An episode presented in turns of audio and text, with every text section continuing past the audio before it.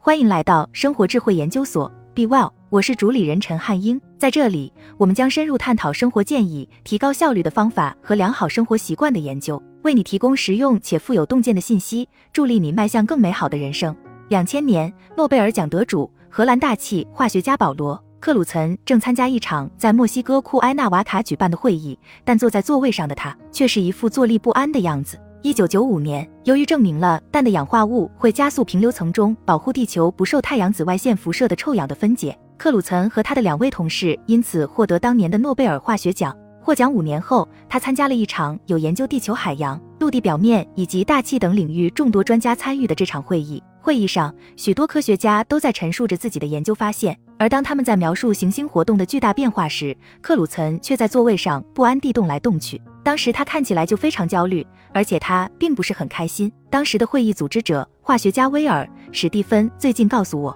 最终导致克鲁岑情绪失控的是一组科学家的科研陈述。他们的演讲主要围绕着全新世来展开的。全新世开始于约一万一千七百年之前，并持续至今。当克鲁岑第无数次听到全新世这个词的时候，他顿时就失控了。他打断了现场所有人的发言，并说道：“不要再提全新世了，我们现在早都不在全新世了。”史蒂夫回忆说，随后克鲁岑又安定了下来。克鲁岑的情绪失控完全毫无征兆，他的举动也因此而引来所有与会人员的关注。于是他又不假思索地说出了一个全新地质年代的名字——人类史。那场会议的几个月后，克鲁岑和一位美国生物学家尤金·斯托莫针对人类史发表了一篇文章，并就这个新概念进行了深入的解释和探讨。他们在文章中称，我们目前已经进入了一个全新的地质年代，在这个年代中，我们人类就是主要驱动力。只要不出现像小行星撞击地球或核战争等重大灾难的话，我们人类在接下来几千年时间里都将是人类世的主要驱动力。在当时，除了在这些深奥难懂的科研成果中，人们几乎不太可能会听到“人类史”这个词。然而，这个概念突然就开始流传起来。不少环境科学家认为，这个概念可以理解为概括冰川消退。物种加速灭绝以及珊瑚礁漂白化等自然世界变化的笼统词汇，毕竟这些变化都是主要因为人类活动而导致的。在学术领域，越来越多的文章标题中都出现了“人类史”这个词，甚至还有整本期刊都以这个话题来展开的情况。也没过多久，这个词就出现在了大众的面前，各种报纸、杂志，甚至摄影作品、诗歌、戏剧以及歌曲中都能发现这个词的身影。这个概念的突然扩散，主要是基于一个事实，即在科学中立性的旗帜下，这个概念传达出了几乎是空前的道德政治紧急性。德国哲学家彼得·斯劳特代克称，不过“人类是”这个词仍然在一个领域并不受待见，即真正给这些年代命名的地质科学家圈子里，地质学家是地球活动时间表的守护者。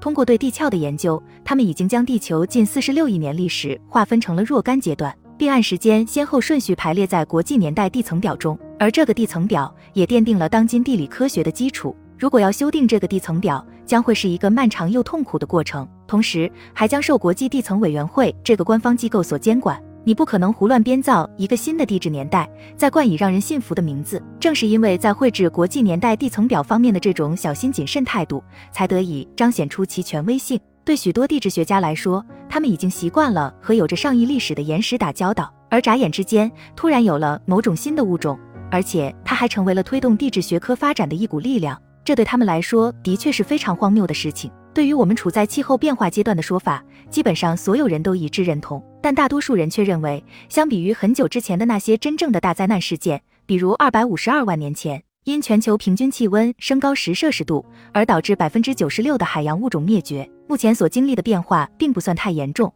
许多地质学家都会说，这只不过是暂时性问题。ICES 秘书长菲利普·吉布德称，但随着人类是这个概念的不断扩散，地质学家越来越难以忽略其客观存在性。二零零六年，伦敦地质学会召开的一场会议中，一位名叫简·扎拉斯维奇的地层学家称，现在是时候严肃看待这个概念了。地层学是地理学的一门分支学科，其主要研究对象是岩层，而参与划分国际年代地层表的也主要是地层学家。让扎拉斯维奇颇感意外的是，他的同事们都同意他的提议。二零零八年，吉布德找到扎拉斯维奇，并询问他是否愿意组建并带领一组专家队伍来进一步研究这个课题。如果他们可以从地层方面证明人类世的真实性，那他们就需要向 ICS 提交一份书面提议。待提议通过后，最后的结果可以说具有跨时代的意义，地球历史将开启新的篇章，而且这一次还将受到官方的认可。基于对这个课题的兴趣和顾虑，扎拉斯维奇接受了吉布德的邀请。他也知道他所接手的这项任务存在一定难度，而且还容易引起分歧。同时，还可能会有其他同事认为这个课题是打着科学的幌子，实则是行政治及夸张宣传之时。人类世所暗含的所有内容都超出了地质学的范畴。对大多数地质学家来说，这也可以说是一个全新的课题。扎拉斯维奇称，所以如果让气候机构和环境组织都开始使用这个概念的话，不仅对他们来说是非常陌生的，而且也存在一定的危险性。此外，扎拉斯维奇也坦白说，他接手的这项任务也没有任何资金支持，这即是说，他必须找到若干自愿加入这个工作小组的专家，而且还没有任何酬劳。如今我已经接手了这项任务，他说，我的第一反应就是天啊，我们接下来该怎么做？简·扎拉斯维奇教授 Colin Brooks，研究地球的年龄一直以来都是一件苦差事。根据圣经的记载，上帝用六天时间创造了世间万事万物，但直到十七世纪，才有学者真正的发现了发生在这六天中的具体事情。曾经某段时间，爱尔兰大主教詹姆斯巫雪的推算流传最广。根据巫雪的推算，世界创造于公元前四千零四年十月二十三日。不过，在随后的十八世纪晚期，又出现了另一种全然不同的认知。通过研究几乎不被察觉的岩石风化和形成的缓慢过程，被称为现代地质学之父的苏格兰地质学家詹姆斯·哈顿认为，地球远不止这么几千年历史。地理学科的出现可能会不断改变我们在世间的存在感，这是在自我认知方面的巨变，就好像人们发现原来地球并不是宇宙中心这个事实一样。突然之间，人类惊人的成为了地球上一股发挥着重要意义的驱动力量。这就好比爱尔兰作家詹姆斯·乔伊斯笔下极小的短暂一样，在人类文明出现之前的上亿年时间里，地球上经历了各种世界的交替变换，每个世界都有独特的历史，而这些历史都封存于岩石之中，等待后人探索和发现。在十九世纪早期，为了规范各种无休止的发现，地质学家开始对不同的岩石形成进行命名和编排，结合岩层中的线索，比如化石、矿物质、质地以及色彩等内容。他们能够发现不同区域的哪些岩石形成是属于某同一时期的。例如，如果两块石灰岩层中都包含相同类型的软体动物化石，同时还存在部分石英的话，即便这两块岩石之间相隔数公里的距离，这些岩石也很有可能是相同时期形成的。地质学家把岩石形成所对应的时间跨度称作时期。根据现行的年代地层表，时期的长短也各不相同。有超过上十亿年的大时期，也有仅存千余年的小时期，不同时期紧贴在一起，就像俄罗斯套娃一样。从现行的官方说法来看，我们目前生活在全新世中，开始于四千二百年前的梅加拉亚时期。全新世属于距今六千五百万年的新生代中的第四纪，而新生代又是距今大约五点四亿年的显生宙中的最后一个年代。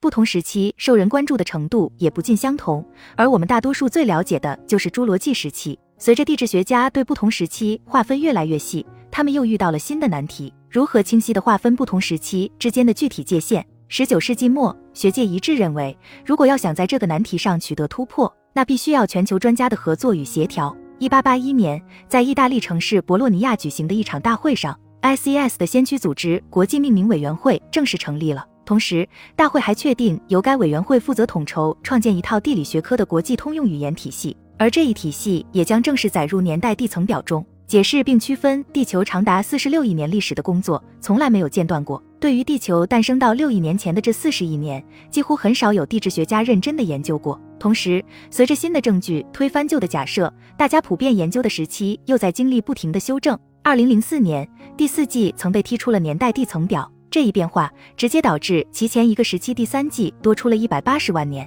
对许多研究第四纪的地质学家来说，这一变化的确认着实让他们感到意外。他们对此也发起了一项反对活动，并要求恢复第四纪在年代地层表中的席位。到二零零九年，ICS 终于从官方层面恢复了第四纪的席位，并将其下界年龄调整为二百六十万年，起始时间规定为从出现冰期的时期开始。这个时间点在地质学上也存在重要意义。然而，几家欢喜几家愁，研究第三季的科学家却又因第四季恢复了席位而少了几百万年，他们又因此感到不满了。在这种情况下，如果换作是你，你愿意欣然接受吗？急不得说，修改年代地层表的内容，就好像国家层面通过宪法修正案一样，需要通过 SES 内部多轮的提案阶段和审议通过。对于这件事情，我们必须要持相对保守态度，急不得称。毕竟，一旦做出修改决定，会在科学及有关研究成果等方面产生长期影响。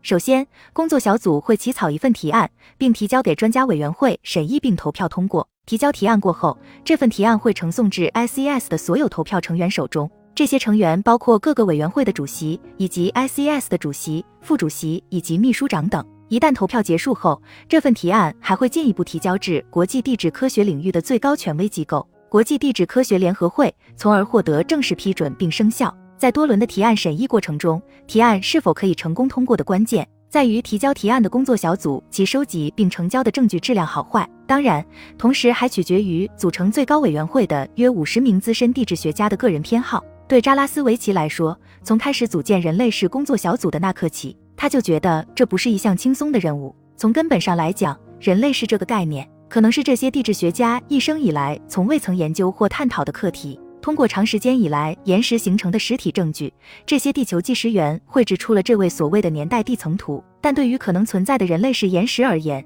他们并没有足够的时间来形成岩石。按照某位地质学家所说的那样。目前存在的可能只是差不多两厘米厚的松散有机物质罢了。如果我们仅从地质角度来看待人类世的话，就能发现明显的问题所在。目前也就只有这么短暂的时间，急不得说。扎拉斯维奇从小就在英格兰北部笨宁山脉的山脚长大，和他一起生活的有他的父母、姐姐以及收集回来的数量不断增加的岩石。在他十二岁那年，有一天，他的姐姐从外面带回了一窝受伤的椋鸟。他的母亲是动物爱好者。所以在他的精心照料下，这些两鸟不断的健康成长了起来。没过多久，周围的邻居就开始将各种受伤的鸟类送到扎拉斯维奇的家中。曾经有几年，他还和一只小猫头鹰和一只红隼同住在一个房间里。夏季来临时，他还会去勒德洛当地的博物馆中当志愿者，在那里，他可以见到他所感兴趣的领域的权威专家，并且从他们口中还能学习有关知识，比如该在哪里去发现三叶虫化石的身影。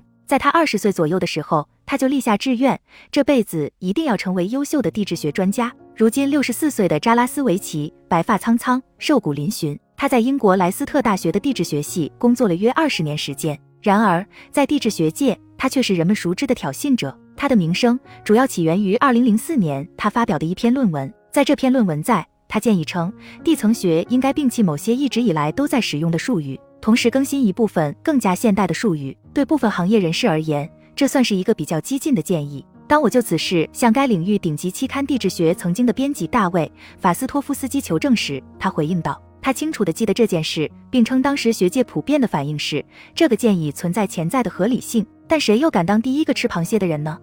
当时，扎拉斯维奇潜心研究各种在他人眼中比较稀奇古怪的实验。在一九九八年时，他在《新科学家》杂志上发表了一篇论文。在论文中，他设想了我们人类灭绝若干年后可能会在地球上留下的痕迹。十年之后，这个想法凝结成了一本书《人类之后的地球》。当绝大多数地质学家都潜心研究地球久远的历史时，扎拉斯维奇的向前看策略就相对卓尔不群。二零零六年，当扎拉斯维奇在伦敦地质学会召开的会议上引出人类世这个话题时，吉布德称，在场的与会人员基本上都认同他的观点。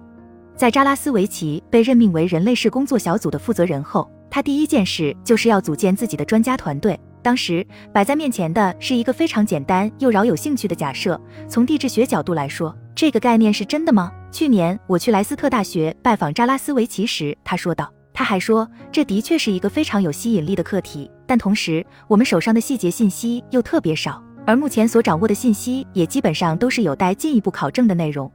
按常规套路来说，地层工作小组通常都是由地层学家组成的，然而扎拉斯维奇却采用了不同的工作思路。除了传统的地质学家，他还邀请了研究课题包括碳循环的地球系统科学家、考古学家、古生态学家以及环境历史学家等专家加入到工作小组中。没过多久，工作小组就有了三十五名专家成员。整体上，这是一支国际性的专家队伍。不过，大部分成员都是白人男性。如果我们真的已经进入人类世时期的话，工作小组就必须要证明全新世时期已经结束。于是，他们首先关注的就是大气。在全新世时期，空气中的二氧化碳浓度基本是在二六零 ppm 至二八零 ppm 之间。根据最新从二零零五年开始的数据显示，当年二氧化碳浓度就已经飙升至三七九 ppm 的水平。随后的年份，二氧化碳浓度还一度飙升至四零五 ppm 的水平。根据工作小组的推算，上一次空气中二氧化碳浓度飙升至如此高的水平，还是三百万年前的上新世时期。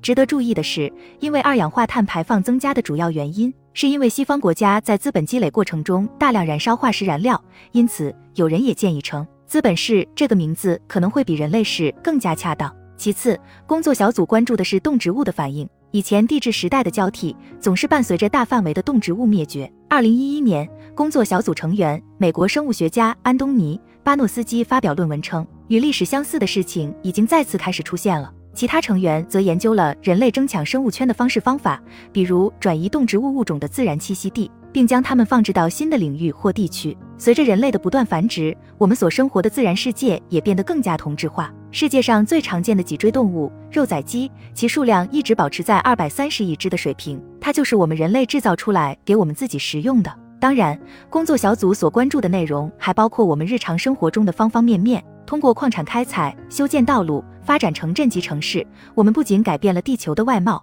而且还不断的创造出各种复杂的材料和工具，比如智能手机和圆珠笔等等。这些物品的残留物最终都会埋藏在沉淀物之中，并且存在于未来的岩石之中。根据某个成员的推算，目前因人类活动而产生的物品累计重量高达三十万亿吨。此外，工作小组还认为，我们生活中的各种物品残留将会在岩层中存在上百万年时间。通过这些残留物品，可以明显地区分其和之前不同的地质年代。到二零一六年时，大多数工作小组成员都逐渐接受了一个观点，即我们所经历的事情绝对不是一件轻量级的事情。所有的这些变化，要么是具有完全创新的，要么就完全超过了全新世时期的各种预期规模。扎拉斯维奇称，当年工作小组中的二十四位成员联名在科学杂志上发表了一篇文章，并宣布其发现成果。无论是从功能方面，还是从地层学角度来说，人类世与全新世都有着明显的区别。不过，他们在文章中提供的细节还远远不足。工作小组必须要一致认可人类世时期的起始时间。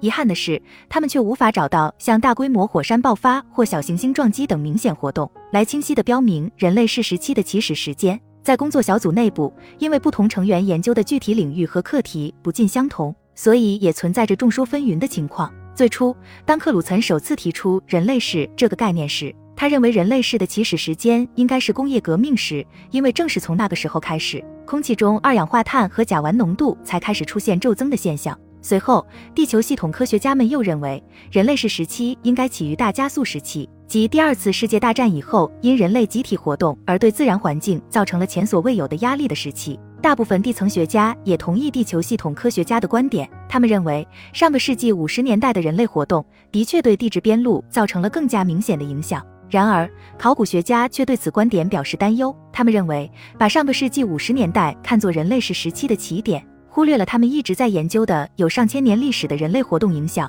包括从最初学会用火开始，到农耕文化的出现等。去年夏末，工作小组的所有成员从各个地方登上了飞往法兰克福的航班。抵达法兰克福后，他们又换乘火车到达了西部城市美因茨。在随后的两天时间里，他们聚集在马克思普朗克化学研究所，召开一年一度的工作小组会议。会议中，二十余位成员跟大家分享了其最新发现。第一天的会议进行得非常顺利，但到了第二天的时候，小组成员再次就人类世的起始时间展开了激烈的辩论。到最后，辩论的焦点直接变成了是否应该同意让不同知识群体用“人类世”这个概念来表述不同的内容。有成员还建议，为了严格规范对地质含义的使用问题，应该在“人类世”后面加上“十七”一词。这样一来，“人类世”这个概念就可以更加普遍的使用。这只是个人观点而已，但如果一个概念有不同含义的话，必然会让人产生误解。其中一位地层学家称：“但我认为这并不会让人产生任何误解。”另一位环境科学家反驳道。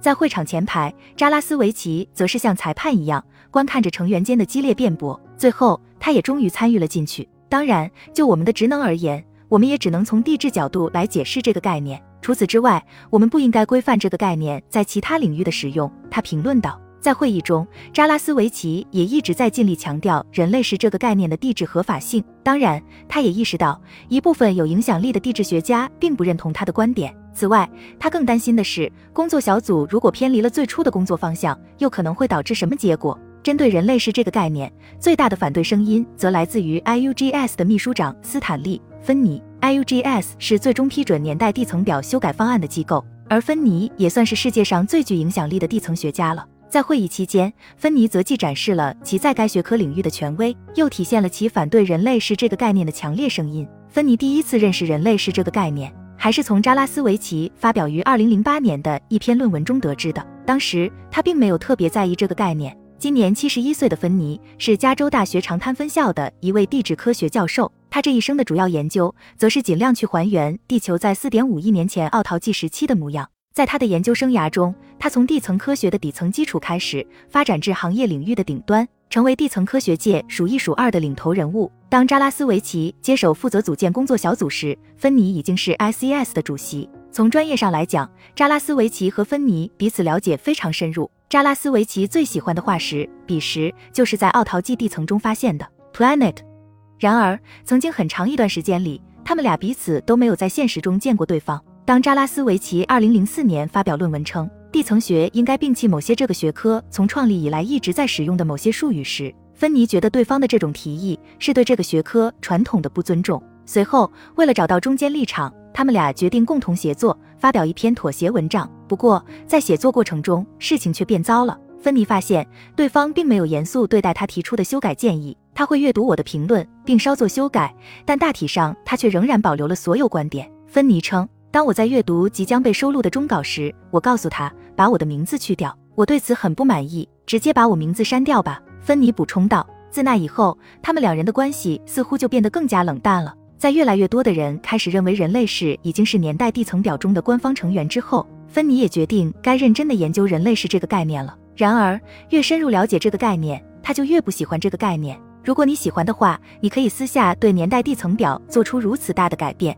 但作为地质学家，我们应该以研究岩石为基础，对吧？芬尼说。对芬尼而言，自一九五零年以来，这几十年时间里所形成的地层内容几乎微乎其微。地质学家也基本上习惯研究几英寸厚的地层，因此，在芬尼眼中，人类活动影响将来也会清晰地留存在岩石中这一说法，则纯粹是猜测。随着人类世工作小组的势头不断增强，芬尼越来越担心。ICS 发表的声明是受外界压力影响下才发出的。这个声明实际上并不是支持地层学科发展的声明，更像是有政治色彩的声明。各个领域的学者专家都意识到了人类是这个概念其中的政治暗示。法学教授杰迪戴亚普迪在其著作的《自然过后》一书中写道：“用人类是这个概念来描述因人类活动而导致的大范围地质和生态变化，是用一个统称名词将各种变化情况融合到单个情境中的做法。”对普迪而言，人们提出人类是这个概念，其目的实际上和上个世纪六十年代、七十年代人们提出环境这个概念是一样的。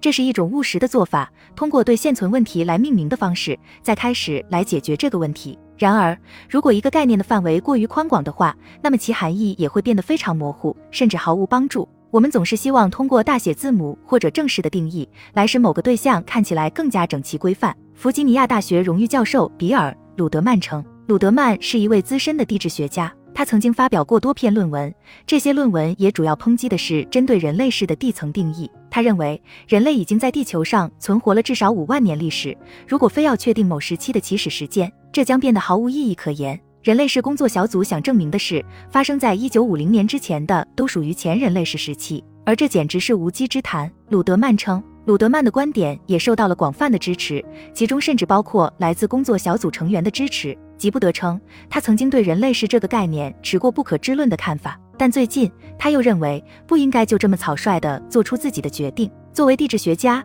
我们习惯于从历史痕迹中探索和研究，吉布德说。但问题是，我们目前可能就处于这个阶段，因此可能无法全面探索和认知这个课题。虽然目前人类是这个概念越来越受人关注，但假如说二百年至三百年后，或者甚至是两千年或三千年后再来研究这个课题的话，那肯定就容易的多了。然而，对大多数工作小组的成员来说，有关人类世的地层证据确实相当有说服力的。我们发现，从某种角度来看，人类世的确是违反地质学常理的。而且从另外的角度来看，它也违反了其他类型的科学、考古学以及人类学的有关常理。扎拉斯维奇称，虽然针对人类世的各种探讨、研究甚至辩驳已存在多年，但这次会议过后，我们明显能感觉的是，人类世工作小组如果想要向 ICS 提交其提案，必然还有很长一段路要走。提交提案来修改年代地层表，需要提供从地层中提取的沉积物证据。而对这些证据而言，其必须在地层中体现有关化学或生物痕迹，从而来证明某个时期结束了，某个时期又开始了。也只有这些痕迹，才能清晰地证明的确存在重大环境的改变。而且，这些证据的提取和分析将持续数年时间，并且将耗资数十万英镑。特别是资金方面，人类世工作小组存在明显劣势。就资金来源而言，要不乞讨，要不就借或者偷吧。扎拉斯维奇消极地回应道。然而，没过几个月，工作小组的命运就发生了改变。首先，他们获得了来自德国柏林的文化机构 The Haus der Kultur der Welt 一笔八十万英镑的资金支持。该文化机构最近几年一直在发起和举办以人类世为主题的展览会。这笔资金的投入，也可以真正的让这些成员开启沉积物提取工作。展开各项证据搜寻的实战阶段，而不是只停留在理论讨论的环节。Copernicus Sentinel 二 AESA。其次，今年四月底，该工作小组决定通过投票的方式，一劳永逸地确定人类是起始时间的问题。所有小组成员均有一个月的投票时间。如果要保证投票结果有效的话，至少要有百分之六十的成员参与有效投票环节。而在随后五月二十一日公布的结果也是非常明确的。百分之八十八的小组成员，即共有二十九名成员都同意，人类世的起始时间是从二十世纪中期开始的。这对扎拉斯维奇来说，这算是往前迈了一大步。接下来我们将要做的就是技术方面的工作了。扎拉斯维奇称。此外，更重要的是在 ICS 内部的关键投票。对此，扎拉斯维奇却是非常乐观。在德国美因茨的那场会议结束后，与会代表又回到了法兰克福机场。在那里，他们将各自搭乘不同的航班回到自己的所在地。当这些成员走在出发大厅中时，伴随着熙熙攘攘的人流和行李箱滑轮在地面上滚动的声音，突然之间，一个声音尖叫了起来：“化石！”扎拉斯维奇跑到了另一边，双眼目不转睛地盯着抛光的石灰岩地板。这是化石，这些是化石外壳。他说道，同时用手指着那些看起来像深色划痕的东西，其中有个化石很像马掌的形状，而另一块则有点像叉骨。扎拉斯维奇认出了它们属于后壳蛤类物种，一种生长在白垩纪时期的软体动物。白垩纪时期也是恐龙灭绝的时期。仔细盯着这些石灰岩板中的后壳蛤类，再想到他们之前从其他地方的地层中挖掘出来并运输这个地方，你会觉得他们能出现在机场是一件非常不可思议的事情。他们脚下的后壳蛤类存活于六千六百万年前，基本上处于恐龙灭绝的时期。科学家们基本都认为，当时一颗小行星撞击到如今墨西哥到尤卡坦地区，导致了地球进入了气候不稳定的全新时期。而在那个时期，许多的物种也因此而灭绝。地质学家可以根据岩石中微乎其微的一元素来还原当时发生的事情。一元素在地壳中的含量为千万分之一，其很有可能是行星撞击地球时带来的。对地层学家而言，这些一元素正是区分白垩纪时期和古近纪时期的重要依据。如今，工作小组基本上确定了人类世的起始时间范围，他们接下来的主要工作就是去锁定具体的时间点了。针对这一问题，他们多管齐下，无论是微塑料还是重金属，或者是粉煤灰，都成了其研究的对象。不过，最终也得到了他们最想看到的结果。从实用地层学角度来看，地层中最显著的标志。当属于自一九四五年起开始的美军三位一体实验中因使用核武器而产生的放射性坠尘；自二十世纪五十年代初起，人类因最恶毒的自残型冲动而产生的沉积物，开始像海绵蛋糕上的糖粉一样留存在地球表面。而这些放射性坠尘就是曾经发生过爆炸的重要证据。扎拉斯维奇还称之为炸弹证据。好了，以上就是今天的分享。如果您有什么看法，欢迎在下方留言与我们交流分享。期待我们下次相遇。